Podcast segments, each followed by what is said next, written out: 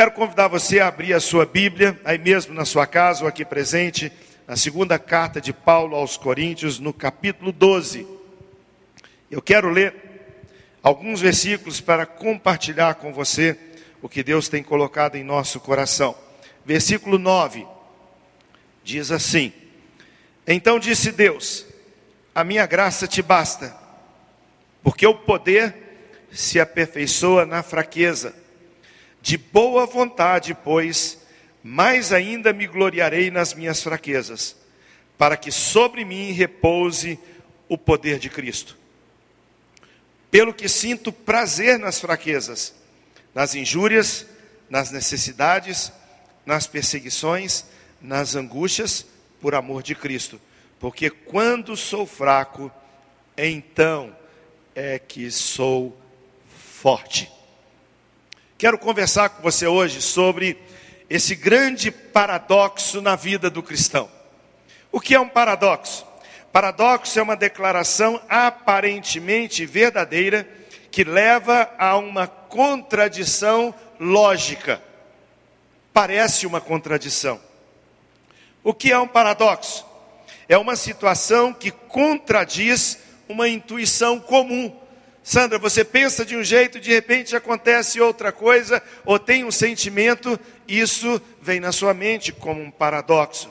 Em termos simples e diretos, um paradoxo é o oposto daquilo que nós pensamos ser verdade para a nossa vida. E eu quero então falar com você nessa manhã sobre esse momento que nós estamos vivendo e que se torna para nós uma reflexão sobre paradoxo. Por quê? Olha que coisa interessante. A Bíblia diz que nós somos vencedores, ou seja, diz que nós somos mais do que vencedores. Não é assim que está escrito? No paradoxo que nós vivemos, vem a pergunta: por que enfrentamos derrotas? Parece uma contradição. A Bíblia diz que nós somos protegidos pelo Senhor em todo tempo. Então vem a pergunta: por que tanta inimizade? Por que tanto inimigo? Por que tanta luta? Por que tanta adversidade? Se Deus nos livra. A Bíblia diz que nós somos felizes. Alguém já disse que nós somos o povo, o cristão é o povo mais feliz da terra. Então por que nos entristecemos? Por que, que hoje tem gente aqui nesse culto que está vivendo um momento de tristeza? Por que, que você nos ouve ouvindo agora nas através da, da, de um dos meios de comunicação da igreja, você fala: Eu tenho vivido um momento de muita tristeza. A Bíblia diz que nós somos fortes. É o que a palavra de Deus fala. Por que, que nós nos sentimos então tão enfraquecidos? Por que, que nós nos sentimos tão abatidos? Por que, que existe esse paradoxo na nossa vida, em determinada situação da nossa, do nosso viver? O Mário estava dizendo agora cedo, durante o um momento de louvor, que ele viveu há um tempo atrás a enfermidade e o momento terminal da sua mãe. A gente acompanhou, orou por ela, uma pessoa muito querida que deixa muita saudade aqui no nosso relacionamento. Como é que pode, no momento de tristeza, onde os outros olham e veem, nossa, a mãe está falecendo de câncer. Você poder entoar, você poder cantar, você poder abrir a sua boca e falar bem desse grande Deus, isso é um paradoxo. Mas a Bíblia nos fala sobre paradoxo do nosso dia a dia, pois é dando que nós recebemos. Quando a gente quer receber, a gente dá. É perdendo que a gente ganha. É quando as pessoas pensam que nós estamos perdendo tantas coisas que nós ganhamos, como ele mesmo disse, da mãe dele chegando na presença do Senhor e Deus falando com ela: Bem-vindo, filha amada, entra no gozo do Senhor. O maior é o menor. Nós pensamos sempre em grandeza, em conquistar, em ter, em possuir, em nos tornarmos grandes. A Bíblia diz: aquele que quer ser o maior, seja o que sirva. Aquele que deseja ser servido, sirva. Aquele que é o maior, é o menor. E a Bíblia diz que é morrendo que se vive. Quem quer vir após mim dia a dia, negue-se a si mesmo, tome a sua cruz, morra. É morrendo que nós vivemos. O apóstolo Paulo, nesse contexto, ele está falando de algo extremamente notório, marcante na sua vida quando ele diz que ele foi levado pelo Espírito de Deus até o terceiro céu, um lugar que é acima das nuvens, um lugar que é acima da estratosfera, um lugar que é a presença do próprio Deus, e ele diz que viu coisas que ele não consegue transmitir, inefável dizer, não tem como dizer. E a palavra de Deus nos diz que Deus colocou na vida dele um espinho na carne para que não fosse possível, não permitisse que ele se ensoberbecesse pelo que ele viu, pelo que ele ouviu, pelo que ele sentiu. Então ele tem um espinho na carne. A Bíblia nos fala que esse espinho era um limitador na vida de Paulo. É colocado para ele não se sentir grande. Ele agora se sente extremamente pequeno ele se, extreme, se, sente extremamente fragilizado. A Bíblia diz que por três vezes ele clama ao Senhor e diz: Senhor, tira de mim esse espinho da carne, enviado de Satanás. Mas a palavra de Deus nos fala que Deus disse a ele: A minha graça te basta, Paulo, porque o poder se aperfeiçoa na fraqueza. Sabe, queridos, eu quero meditar com você nessa manhã dizendo para você que se você se sente hoje fraco, se você se sente fraca, se hoje por algum momento você se sente débil, você se sente afligido, este é o momento mais propício da sua vida, porque é exatamente, Mário, nesse momento que Deus diz: quando sou fraco, é que sou forte. Aí o apóstolo Paulo nos ensina e isso é o ensinamento que só o Espírito pode trazer ao seu coração. Você precisa abrir o seu coração para que o Espírito possa te fazer entender isso, pois ele declara dizendo que se o poder se é, é, é aperfeiçoa na minha fraqueza, de boa vontade, pois me gloriarei nas fraquezas, para que sobre mim repouse o poder de Cristo, pelo que sinto prazer nas fraquezas nas injúrias, nas necessidades, nas perseguições, nas angústias por amor a Cristo, porque quando sou fraco é que sou forte. Isso nos mostra, amados, que o apóstolo Paulo não tinha na sua fraqueza um momento de murmuração. Ele não tinha uma palavra de lamúria, ele não tinha palavra de reclamação, porque ele entendeu que no momento da sua fraqueza, e aqui eu quero abrir um parênteses, não é fraqueza por causa do pecado. Ele não está fraco porque ele está pecando e ele está perdendo a autoridade espiritual. Não, não é fraqueza, mas ele fala que é fraqueza no tempo de injúrias, desnecessidades, de perseguições, angústias. Irmãos, é a realidade nossa hoje. Eu tenho evitado ver televisão, não tenho visto jornal. Mas vez por outra, conversando com um, está alguém dizendo assim: Você viu o que, que o prefeito fez? Fechou. Você viu o que o outro fez? Proibiu. Você viu o que vai acontecer? Você viu quanto tempo estão dizendo que vai acabar isso? Alguém diz: Só um ano depois que for todo mundo vacinado é que a gente vai parar com essa dificuldade. Isso não prostra você? Isso não desanima, irmãos? As pessoas estão dizendo, eu tenho conversado com gente que me diz assim: a empresa do fulano, aquela grande empresa foi fechada, aquele restaurante histórico na cidade de Belo Horizonte foi fechado, aquele, as coisas estão complicadas, é momento de fraqueza, mas espiritualmente é momento de se fortalecer.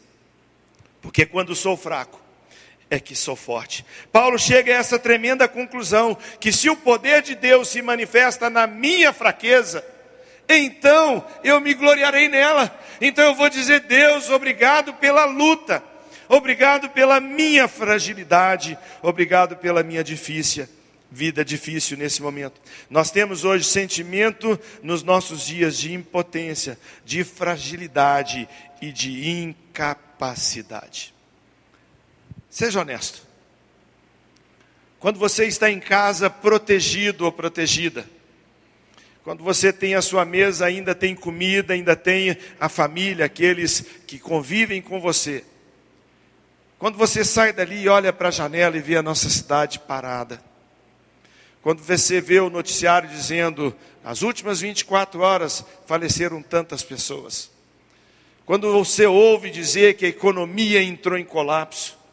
Quando você tem outras informações que geram mais incertezas de que esse vírus pode voltar depois de uma mutação que pessoas que tiveram pode ter de novo, que alguém diz que o remédio tal cura e o outro diz que não.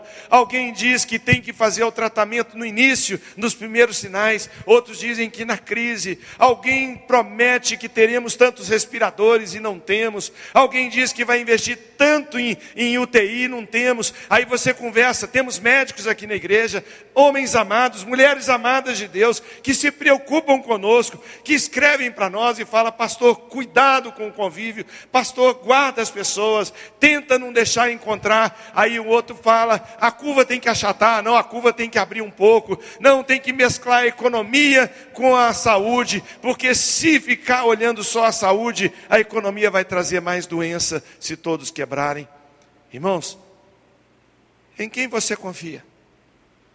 Qual é a palavra que você tem segura, segura de dizendo, não, isso eu posso garantir. Quem garante isso?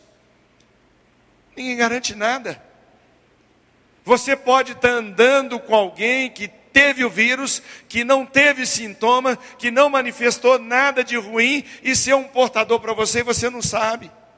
Você pode ser o próprio portador, está levando para outro, você não fez teste.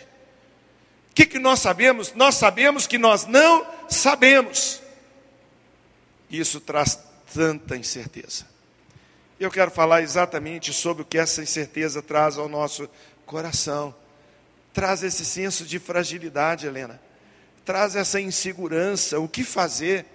Eu tenho certeza que quando você conversa com seu marido, seu marido fala assim: Eu não vou, cuidado quando você for, quando tiver com o pastor, fica longe, não encontra o outro. Você que tem que trabalhar e que pega uma condução pública, pensa: Eu tenho que olhar se o ônibus ou o metrô tem menos gente, só entro naquele. Eu vou ligar para o patrão, vou no horário depois, no contrafluxo. Irmãos, nós estamos tentando entender o que seremos depois disso tudo.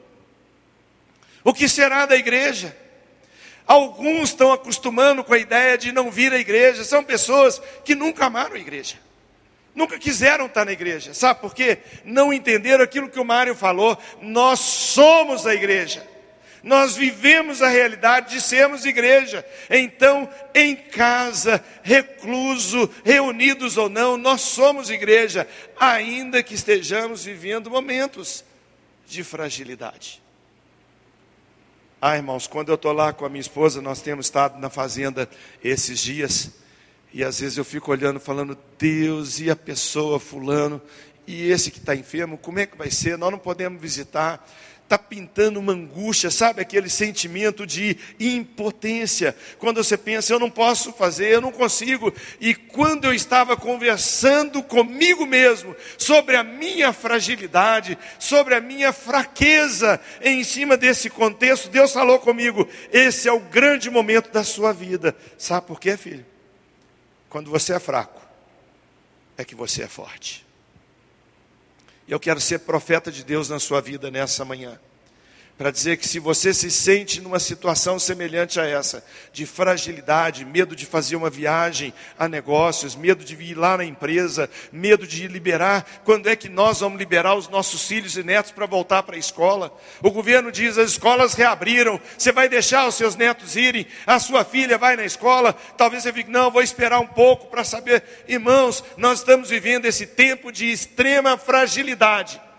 E eu quero citar aqui três exemplos que marcaram a minha vida, sobre pessoas que se sentiram dessa forma e se tornaram fortes, porque pensaram como apóstolo Paulo, de que quando sou fraco é que sou forte. Primeiro que eu quero lembrar é de Abraão. Gênesis capítulo 18 fala de Abraão intercedendo por Sodoma e Gomorra. Deus fala com Abraão: vou destruir essas cidades. O pecado assolou essas, essas cidades. O homem agora está cada vez pior, maquinando o pecado. O pecado não tem mais limite. A parte de exagero sexual, a libertinagem tomou conta. Tanto que quando Deus visita aquela cidade com os seus anjos, a Bíblia nos fala, está escrito no texto sagrado que os homens vendo que entraram visitantes na casa de, Abraão, de, de Ló, lá na, na, nesse contexto de Sodoma e Gomorra, fala, é, deixa a gente abusar desses homens. Ele chega a dizer, não, fiquem com minhas filhas, mas não toque neles. Uma libertinagem completa, e é um retrato da nossa nação, do nosso contexto atual, onde tudo que se fala é sobre aquilo que a Bíblia fala ser o contrário. Essa semana na França, estava preparado, não sei se teve, uma parada LGBT, onde estão falando que não pode ter convívio, deve ter ido milhares de pessoas. As nossas leis, nossos legisladores, eles fazem cada vez mais falando sobre o valor menor da família, o valor maior da liberdade de escolha. E não é assim que a Bíblia ensina. Quando Abraão ouve falar com Deus, quando Deus fala com Abraão de que ele vai destruir Sodoma e Gomorra, Abraão se coloca diante de Deus e fala: Deus, não faz isso. Senhor vai misturar o justo com o injusto? Deve ter gente justo nessas cidades. Não mate todo mundo, não faça isso. E ele começa a conversar com Deus. Nessa conversa ele fala: Senhor, se lá tiver tantas é, é, é, pessoas que são tementes ao Senhor, tantos justos, o Senhor não destrói a cidade? Deus fala: Não, não destruo. Ele pensa, puxa, mas acho que não tem isso tanto. Baixa o nível, fala, mas Senhor, se tiver tanto. E a Bíblia nos diz que quando Abraão está falando isso com o Senhor, ele tem o senso, a, o convencimento espiritual de quem ele é, da sua fraqueza, pois está escrito no texto sagrado, quando Abraão intercede pelos homens daquelas cidades, ele se sentia incapaz e diz: Sou pó, sou cinza. Acabamos de cantar uma canção que diz que nós somos pó. Abraão se sentiu pó, frágil, incapaz, impotente, mas sentiu que no Senhor estava a sua fortaleza. E ele fala: Senhor, não fica bravo comigo, não. Se houverem tantas pessoas justas nas cidades, o Senhor perdoa. Sabe, queridos, a fragilidade reconhecida de Abraão diante do Senhor, e sendo correto, coerente, honesto com Deus, fez dele forte, forte a ponto de poder falar com Deus, de questionar Deus, isso, falando: Deus, poupa essa cidade. E você conhece muito bem a história. Esse homem encontrou a sua força no Senhor, a ponto de ser conhecido como amigo de Deus. Quero lembrar também nessa manhã de Moisés Êxodo capítulo 3, Deus chama Moisés no meio de uma sarça. Moisés era um homem simples, fugido do Egito. Agora está morando no deserto, cuidando do rebanho de Jetro, seu sogro. E quando ele está cuidando do rebanho, nem era seu, era do sogro. Quando ele está lá pastoreando aquelas ovelhas no meio do deserto, ele vê algo inédito, algo surreal. Um arbusto queimava, queimava, queimava e não consumia. A Bíblia diz que ele fala: Vou me aproximar, vou ver o que é isso. E quando ele se aproxima daquilo, ele ouve uma voz que fala: Moisés, tira as sandálias dos seus pés, porque o lugar que você está pisando é santo. Louvado seja o nome do Senhor. Quando ele ouve a voz de Deus, Deus diz a ele: Ouvi o clamor do meu povo, o meu povo está padecendo no Egito, eu quero que você vá lá tirar o meu povo do Egito, eu quero usar a sua vida. Sabe o que, que Moisés diz? Senhor, eu sou fraco. Senhor, eu não posso, Senhor, eu não consigo. E ele faz, inclusive, uma pergunta que ele diz: Quem sou eu, Senhor? Pois a palavra de Deus nos fala que não houve homem como Moisés. O homem não sabia nem a sua identidade, Tatiana não sabia direito quem era. Ele estava dizendo: Eu não consigo, eu sou fraco. O rei do Egito não vai ouvir, eles não darão ouvido a mim. Eu não consigo, irmãos. Talvez você esteja vivendo essa realidade nessa manhã. Quando Deus tem feito um chamado para a sua vida, você que nos ouve agora na televisão, no YouTube, nos canais, você pode estar tendo esse mesmo sentimento. Eu queria tanto servir ao Senhor, mas eu não consigo. Eu queria tanto ter coragem de pregar, mas não consigo. Eu queria tanto permanecer incontaminado, mas quando eu vejo, eu já estou envolvido. Mas esse sentimento também existia em Moisés, quando diz: Senhor, quem eu sou? Ah, amados, em tempo de crise, existe crise na nossa identidade. Principalmente quando vem na nossa mente esse paradoxo: se Deus falou que eu sou vitorioso, por que, que eu estou perdendo? Se Deus fala que eu sou forte, por que, que eu estou tão fraco? Se Deus fala que Ele é meu ânimo, que me leva, é meu general de guerra, por que, que eu me sinto tão prostrado? Essa é a realidade, irmãos. O que nós precisamos entender é que a nossa força é o Senhor. Nós precisamos entender que quando nós entendemos que quando sou fraco é que eu posso me tornar forte, eu mudo a minha posição, eu paro de reclamar, eu paro de murmurar, eu paro de, de ficar fazendo comparações e falo, eu sou a matéria-prima própria, a matéria-prima escolhida para ser bênção, porque na minha fraqueza se aperfeiçoa o poder de Deus. Aline, é assim que Deus fala. Por isso que Ele quer usar a sua vida, querido. Por isso que o Espírito Santo quer usar a igreja. Por isso que Deus deseja usar a nossa vida, sabe por quê? Porque nós somos de fato frágeis, minoria, incompreendidos, perseguidos, coisas ruins falam sobre nós, tudo isso se abatendo na nossa vida, mas nós podemos entender que quando sou fraco, é que sou forte. Ou seja, Moisés encontrou força em meio da sua fraqueza. Quero encerrar falando sobre a história de um homem chamado Gideão, descrito no livro de Juízes, no capítulo 6.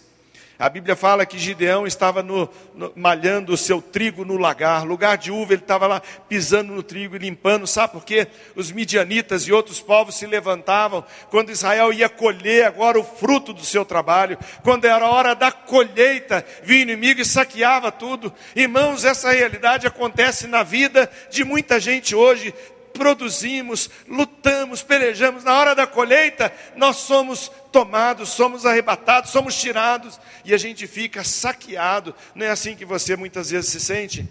Batalha, batalha, batalha. Eu conheço pessoas que falaram comigo, pastor, fui a banco, fiz investimento, preparei para que 2020 fosse um ano de mudança. Agora eu não consigo pagar a prestação. Agora eu estou entregando o imóvel. Agora eu estou perdendo. O fiador está indo junto comigo para o buraco, porque esse momento está trazendo mais incerteza, mais insegurança. As coisas estão difíceis, nos conduzindo a esse momento de fragilidade.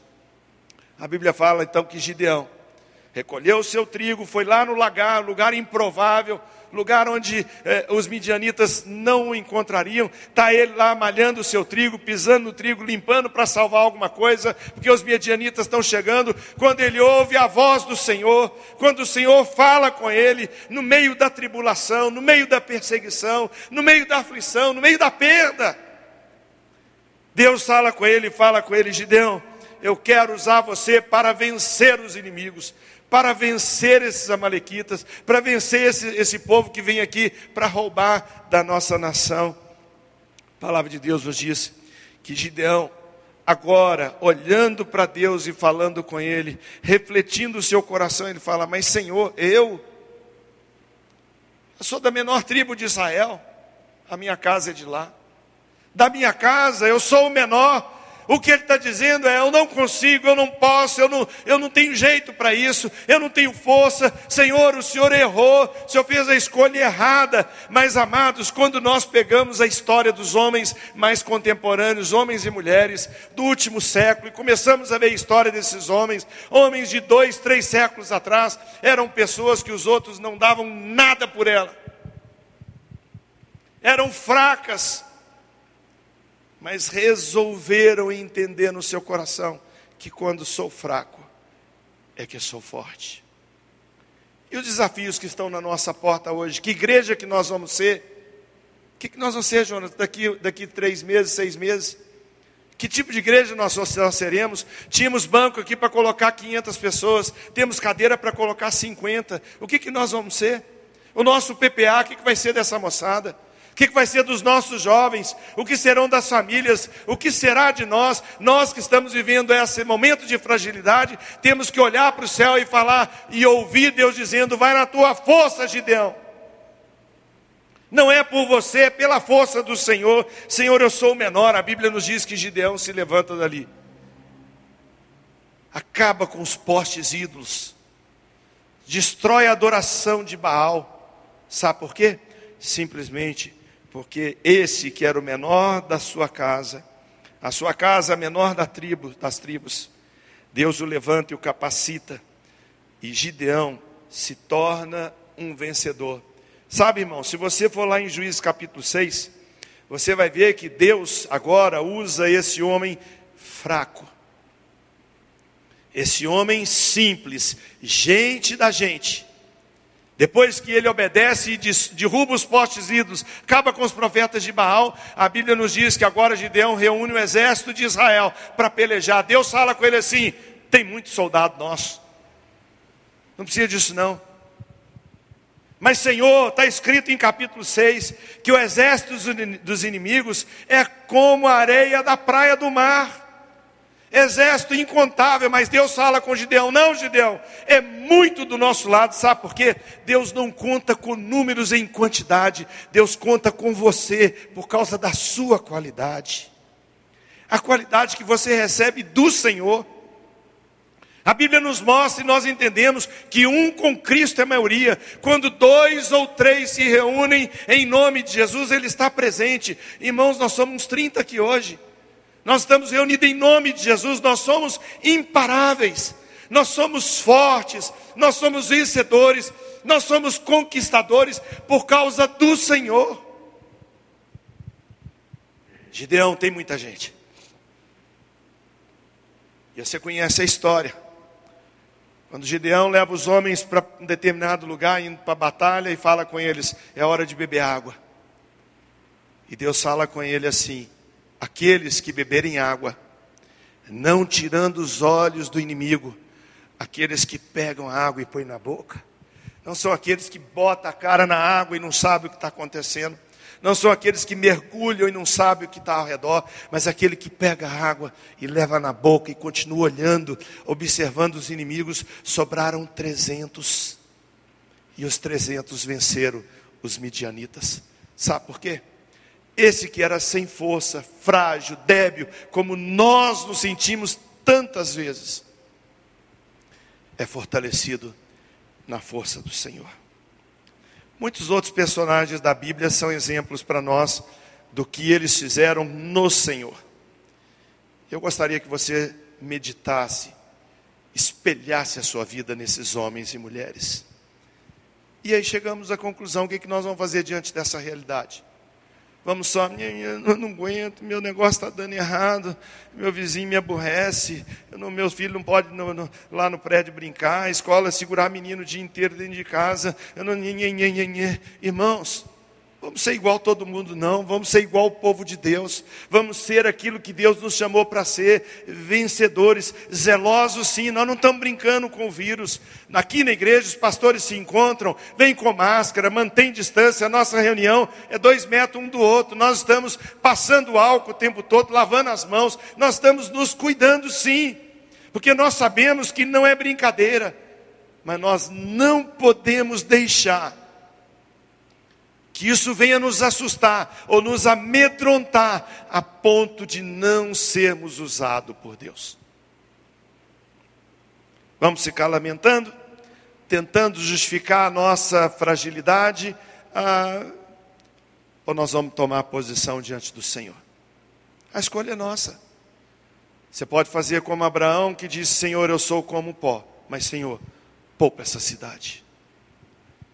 Nós podemos fazer como Moisés, dizendo: Senhor, quem eu sou? Não sei nem direito quem eu sou, eles não vão me ouvir. Mas a Bíblia diz que Deus fortalece Moisés, a ponto de falar: Moisés, o que, você tem na sua mão? Moisés assusta quando ele olha e fala: Eu tenho uma vara. Então vai lá no Egito, você vai tirar o povo com a vara de Deus. Você em casa, você aqui presente, dá uma olhadinha para a sua mão. Dá uma olhada para a sua mão. Será que o que você tem hoje como recurso é menos do que uma vara?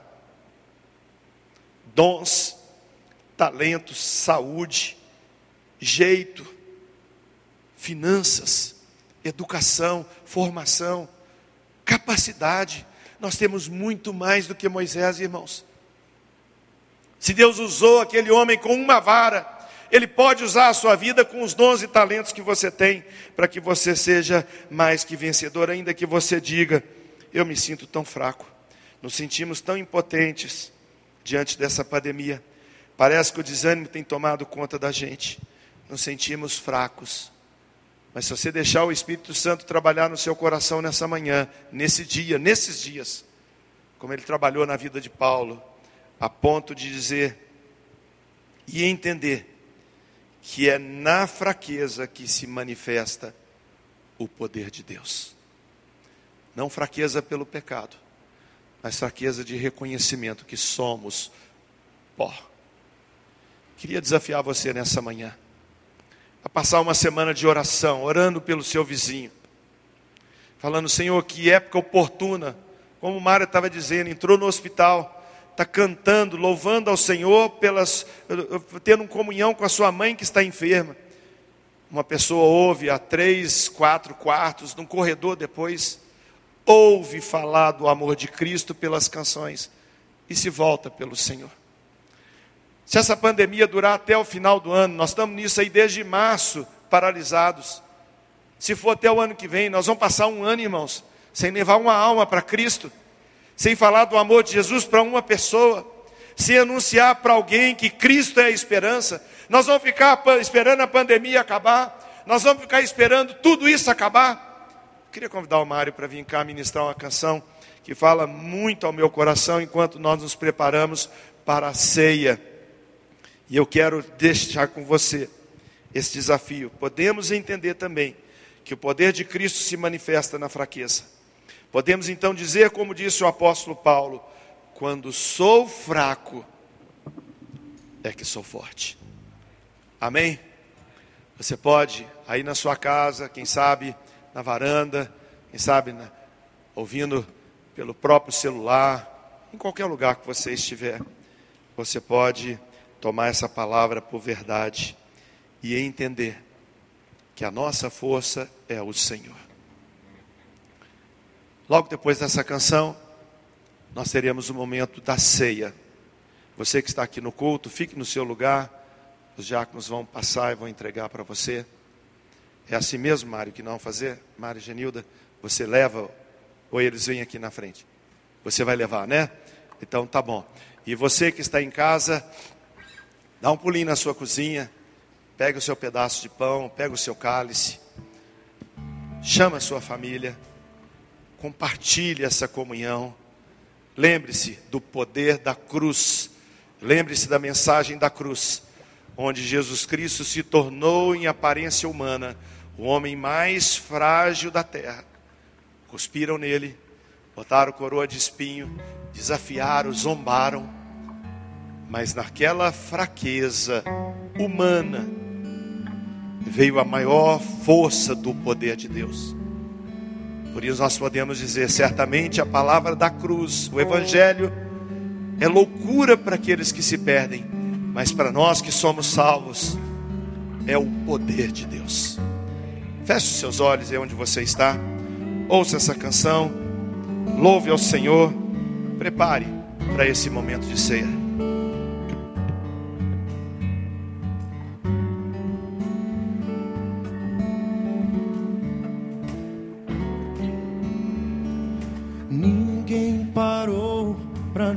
Aplaudir.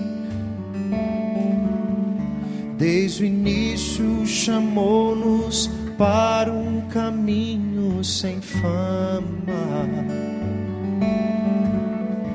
Quando ouvimos Sua voz dizendo: Segui após mim, nossas redes deixamos para trás, seguindo o Mestre em Nossas redes ficaram jogadas lá, recontando uma história que poucos acreditariam. Pescadores sem pensar escolhem seguir a Jesus sem saber se algo iriam ganhar dispostos a homens salvar. Respondemos tudo, deixamos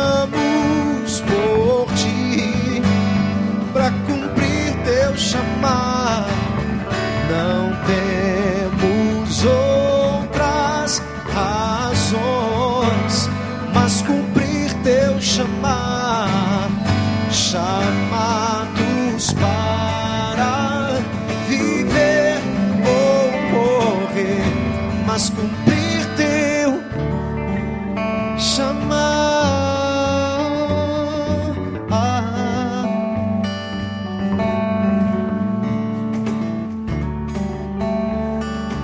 Impulsionados tal qual um rio que corre pro mar, pois suas águas não voltam atrás.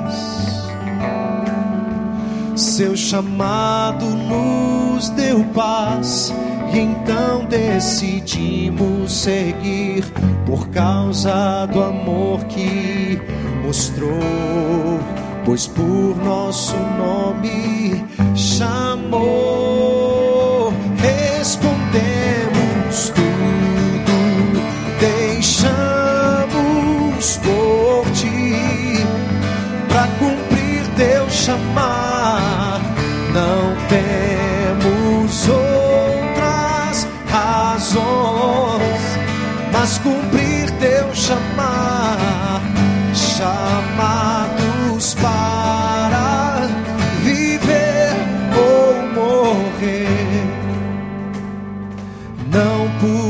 amor de uma causa qualquer nem ideal ou um sonho, mas porque foi Jesus Cristo a chamar, iremos sua voz atender.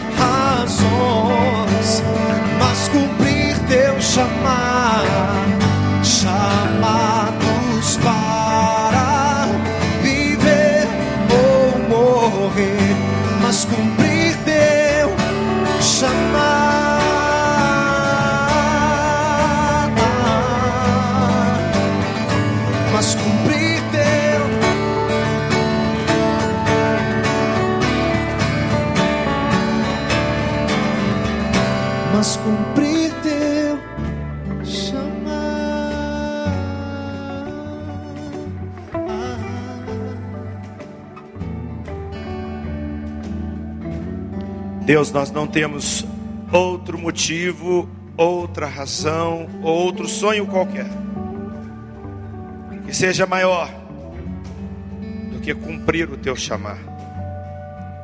Espírito Santo de Deus, invade esses áudios nessa hora, os vídeos, onde essa nossa voz e a nossa imagem conseguir chegar e toque essas vidas para que mudanças aconteçam, para que jovens, adultos, crianças, velhos possam dizer ao Senhor: Senhor, eis-me aqui, envia-me a mim.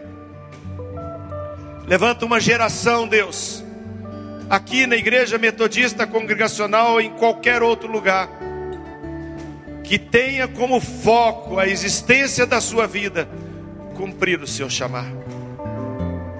Ó Deus, talvez nós estejamos vivendo o momento mais importante da história. O ontem já passou, não pode ser mudado. O amanhã é pura incerteza, segundo a história humana. O hoje, o agora, esse exato momento, é o momento da decisão. Nós queremos colocar no teu altar a nossa fraqueza. Queremos colocar diante do Senhor a nossa insegurança, o nosso medo, a nossa aflição, a nossa fragilidade. Dizer, Senhor, nós reconhecemos como apóstolo Paulo, por isso nós declaramos de bom grado, de bom grado, reconhecemos a nossa fragilidade. porque entendemos que quando sou fraco é que sou forte. Muda a nossa história, Deus. Muda a nossa história. Abençoa a nossa igreja. Abençoa as famílias. Abençoa a nossa cidade, abençoa o nosso estado, abençoa a nossa nação. Senhor, em todos os níveis, abençoa essa nação.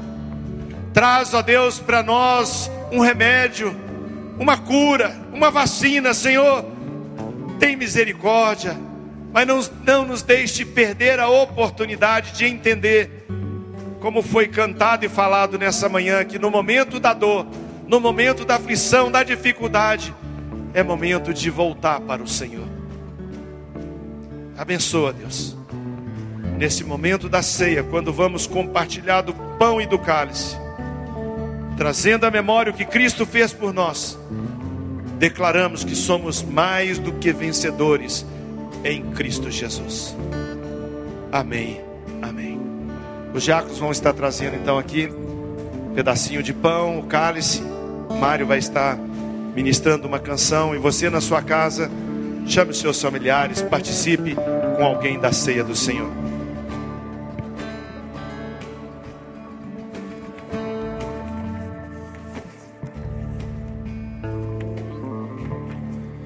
Hoje é domingo de manhã. Hoje o sol não quer brilhar, tudo é solidão. E elas vêm dizer de madrugada ressurgir. Não acredito em ilusões. O sol da justiça se apagou. O mundo inteiro viu os cravos em suas mãos, o seu corpo a sofrer, sua morte lá na cruz não consigo entender agora este túmulo vazio, este anjo a questionar, porque procuro entre os mortos quem vivo está. E hoje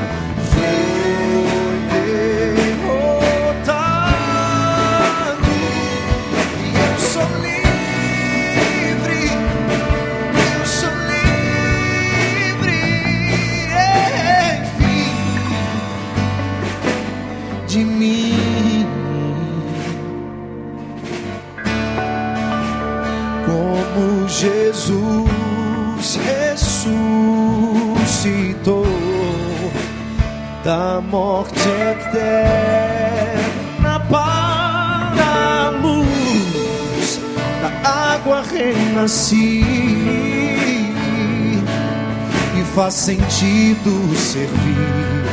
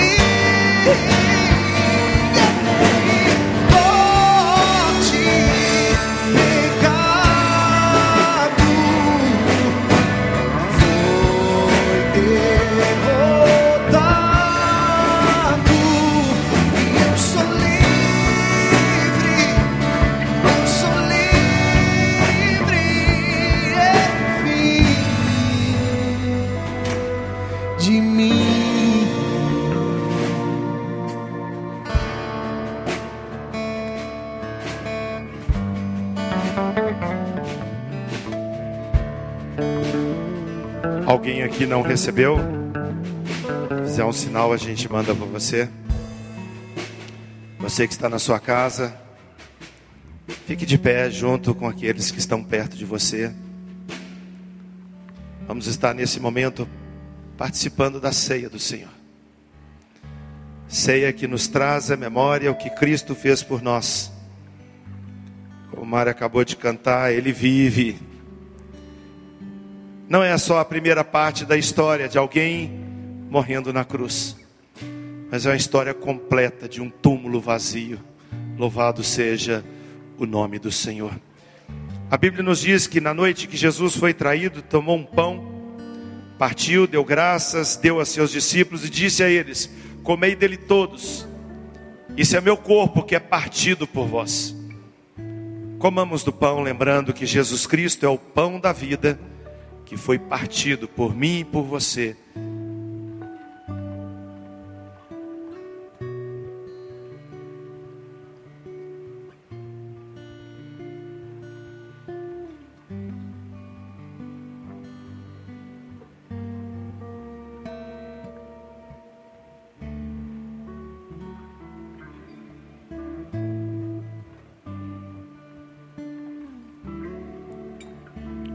Obrigado, Jesus, pelo Senhor ter entregue o seu próprio corpo, como a Bíblia diz, esvaziou, deixando a forma de Deus, assumiu forma humana,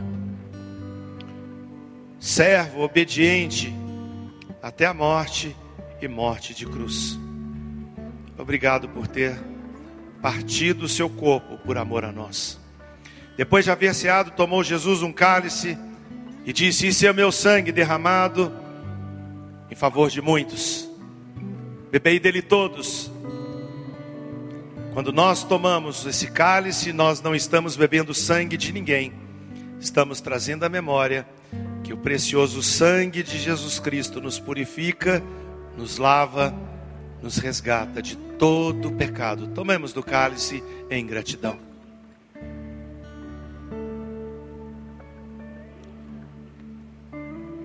Obrigado, meu Deus, obrigado, Jesus, obrigado, Espírito Santo, pela vitória da cruz. Obrigado pelo túmulo vazio, um coração cheio.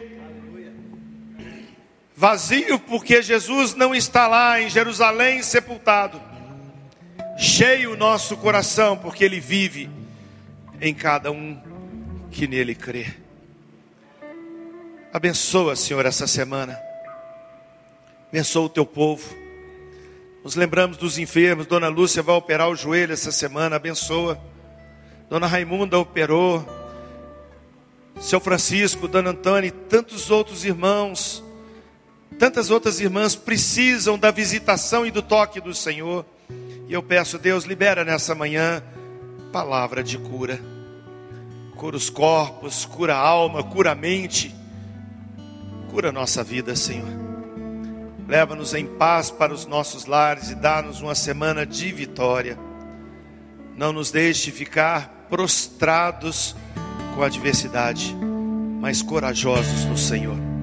Que o amor de Deus, o nosso Pai, a maravilhosa graça de Jesus e o poder do Espírito Santo seja com cada um de nós e com todo o povo de Deus espalhado sobre a terra, hoje e sempre. Amém.